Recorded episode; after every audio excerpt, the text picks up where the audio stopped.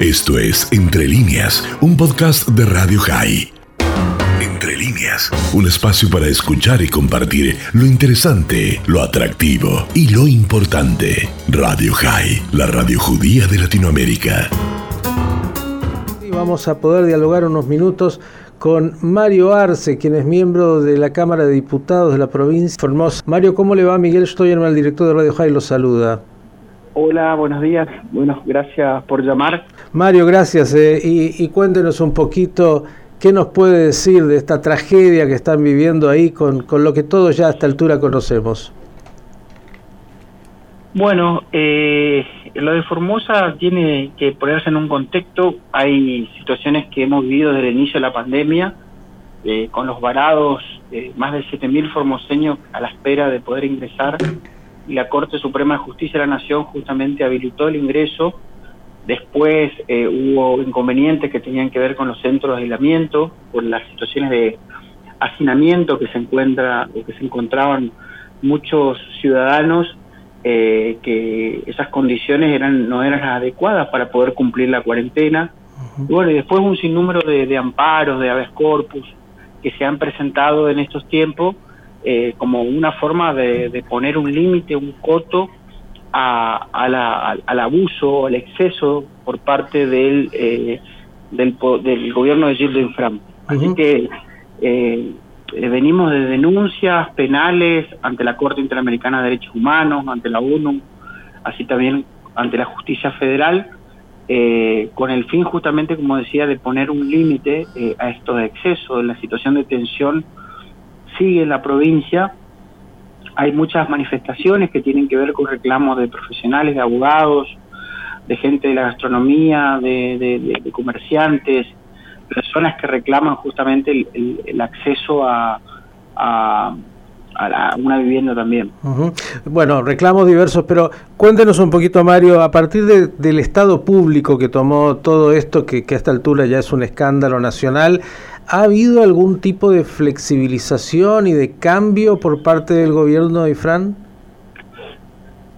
No, eh, en cuanto al reconocimiento no, pero de hecho se van produciendo algunas modificaciones. Es decir, en primer lugar, por, por el reclamo ciudadano. Es decir, por ejemplo, hoy nosotros estamos en la fase 1 y eh, eh, la gente, es decir, fase 1 implica que los comercios deberían estar cerrados, que la, que la gente no debería estar circulando como un día normal. Bueno, hoy en Formosa es como un día normal, es decir, la gente eh, no hizo caso omiso, se puede decir, al, al, a la fase 1 a la imposición de una medida totalmente irrazonable e inviable por parte del gobierno provincial. Mm, cuéntenos un poquito. los comercios. Sí, sí, esto es obviamente un desacato a, la norma que, que dictó la, la, provincia, pero cuéntenos un poquito entonces cómo está la situación sanitaria, porque, eh, claro, eh, por un lado se da que, que no se cumple con esta ordenanza, pero por otro lado queremos saber cómo están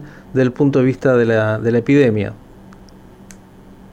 Bueno, Formosa es el que menos muertos tiene, menos casos tiene, pero la Organización Mundial de la Salud dice muy bien que si bien faculta a los estados, en este caso a la provincia de Formosa, a dictar normas sanitarias, pero también dice en materia económica, teniendo en cuenta el contexto particular y el respeto irrestricto a los derechos humanos. Es decir, una política sanitaria no puede escindirse si no se respetan los derechos humanos. Es decir, yo no puedo aplicar medidas sanitarias restrictivas si estoy violando los derechos humanos.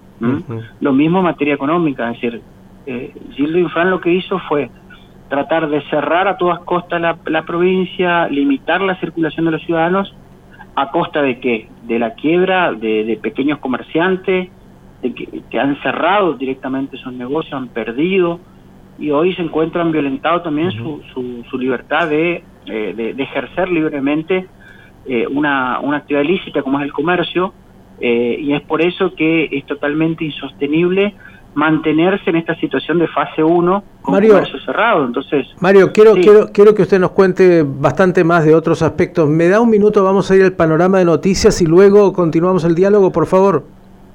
Perfecto, muy bien. Transmite LRL 331 para su canal de frecuencia 242. Radio High 96.3. La radio judía de Latinoamérica. High es noticia. Un panorama del acontecer.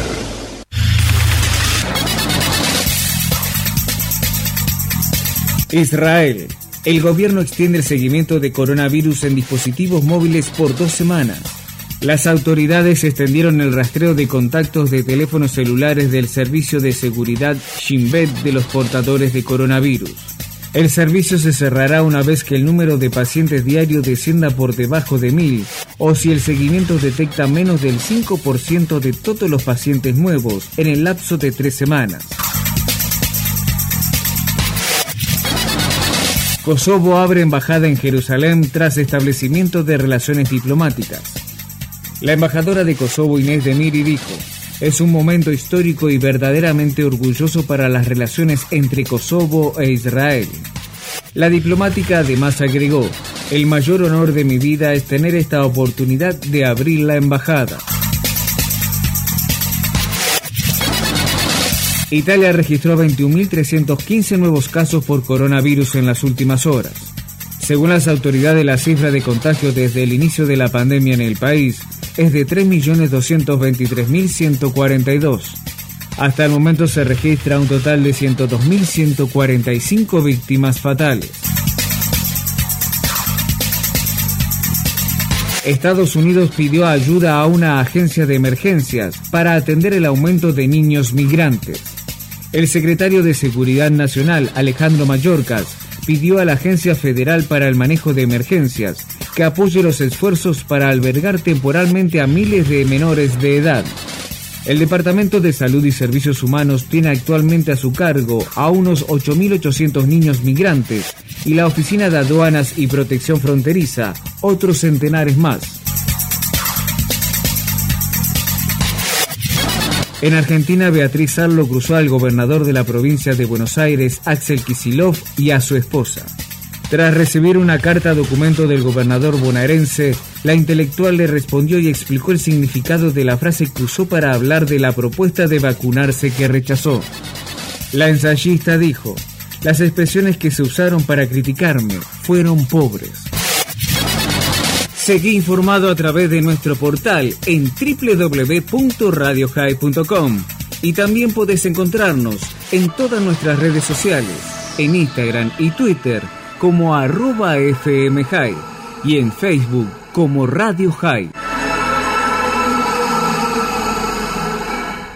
Y ha tenido la gentileza de esperar y le agradecemos muchísimo al diputado nacional por Formosa, Mario Arce. Mario, ¿sigues con nosotros? Sí, sí, sí, estamos acá. Gracias, gracias por estos minutos. Bueno, nos contabas el panorama, obviamente, en Formosa, que es conocido, y, la situación de facto que se da en términos de la no, eh, el no acatamiento de las medidas de fase 1 por parte de los comerciantes, la situación de todo lo que es, eh, bueno, el trato mm, y lo que hace derechos humanos frente a esta situación, pero te preguntaba de lo sanitario, me decías que Formosa es eh, la provincia que tiene menos casos. Quiero preguntarte un poquito, porque ustedes tienen una frontera muy, muy, um, ¿cómo diría? Eh, muy fácil de, traspasar, sobre todo con el Paraguay, que tienen ahí, eh, entiendo, una situación sanitaria grave. ¿Qué nos puedes contar? Bueno, todo, todo lo que es la zona de frontera, tanto Misiones también tiene frontera con Paraguay, frontera con, eh, con Brasil, Corrientes, eh, Jujuy, Salta, es decir, eh, todo lo que es la cordillera también, es decir, hay, hay un, Argentina está rodeado de, varios países que todos de alguna mayor o menor medida tienen inconvenientes. Entiendo de que la medida que toma el gobierno de Gilden Fran de restringir la libertad de los ciudadanos me parece que no es la correcta lo que se debería hacer es, teniendo en cuenta la zona de frontera, el contrabando eh, y demás eh, situaciones de tensión que se producen en la frontera, es tratar de gestionar con el gobierno nacional eh, más control en lo que tiene que ver con las fuerzas de seguridad nacional que tienen a su cargo el control de la frontera.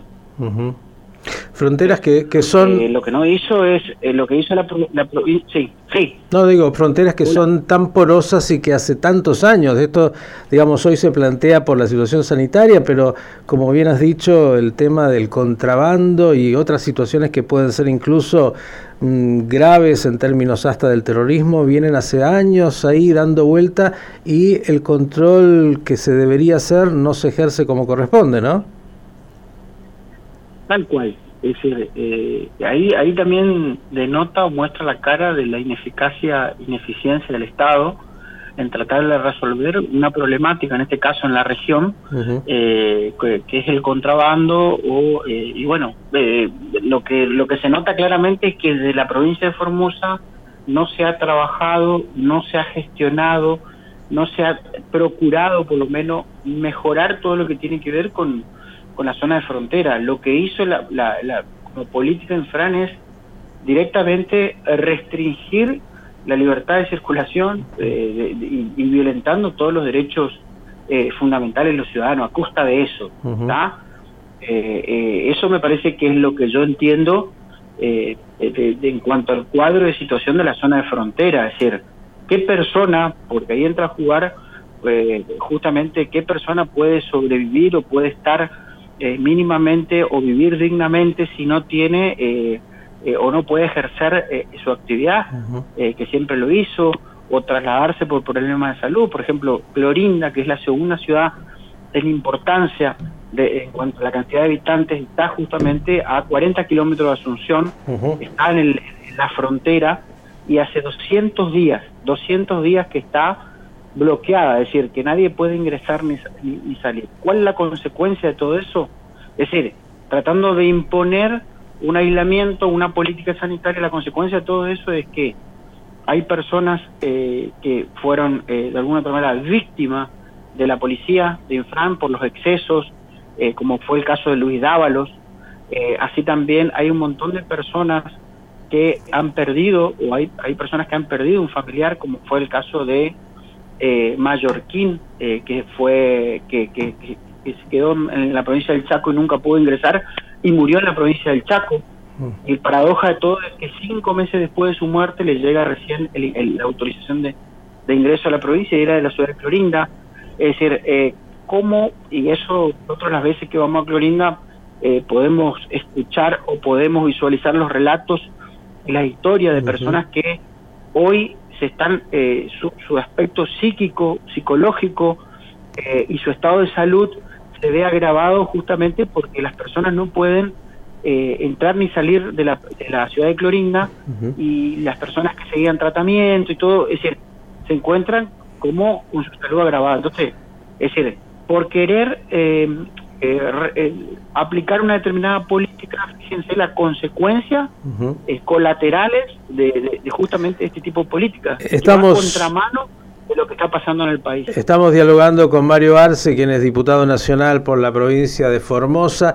Claro, Mario, yo lo escucho y, todos sabemos que estamos viviendo una situación inédita, muy, pero muy difícil, donde no hay una buena respuesta desde ya, ni una salida fácil, todas son muy malas. Eh, pero claro, ahí se agrega el factor eh, de, este feudo y, de este feudo que ha sido manejado por décadas por Gildo Infran de una manera muy déspota. La última pregunta tiene que ver con la reacción de la sociedad eh, justamente formoseña, porque bueno, 25 años ha hecho que de alguna manera no conozcan otra cosa que Infran, pero parecería, y, además la dependencia de los puestos públicos, todo lo que usted conoce porque lo vive diariamente, pero parecería que esto que usted nos decía al principio, el no acatamiento a, la fase 1 dictada por el gobierno y, también las manifestaciones que salió a la calle popular y lo que vamos viendo es como un despertar eh, frente a esa eh, yo diría, entre comillas, con cuidado, dictadura de Infran a partir también de una elección democrática. Eh, ¿Cómo ve hoy esa reacción y si le parece que finalmente puede cambiar en algún momento el color político y, que Infran deje de, ser el, el, que manda ahí como casi un, dueño de estancia?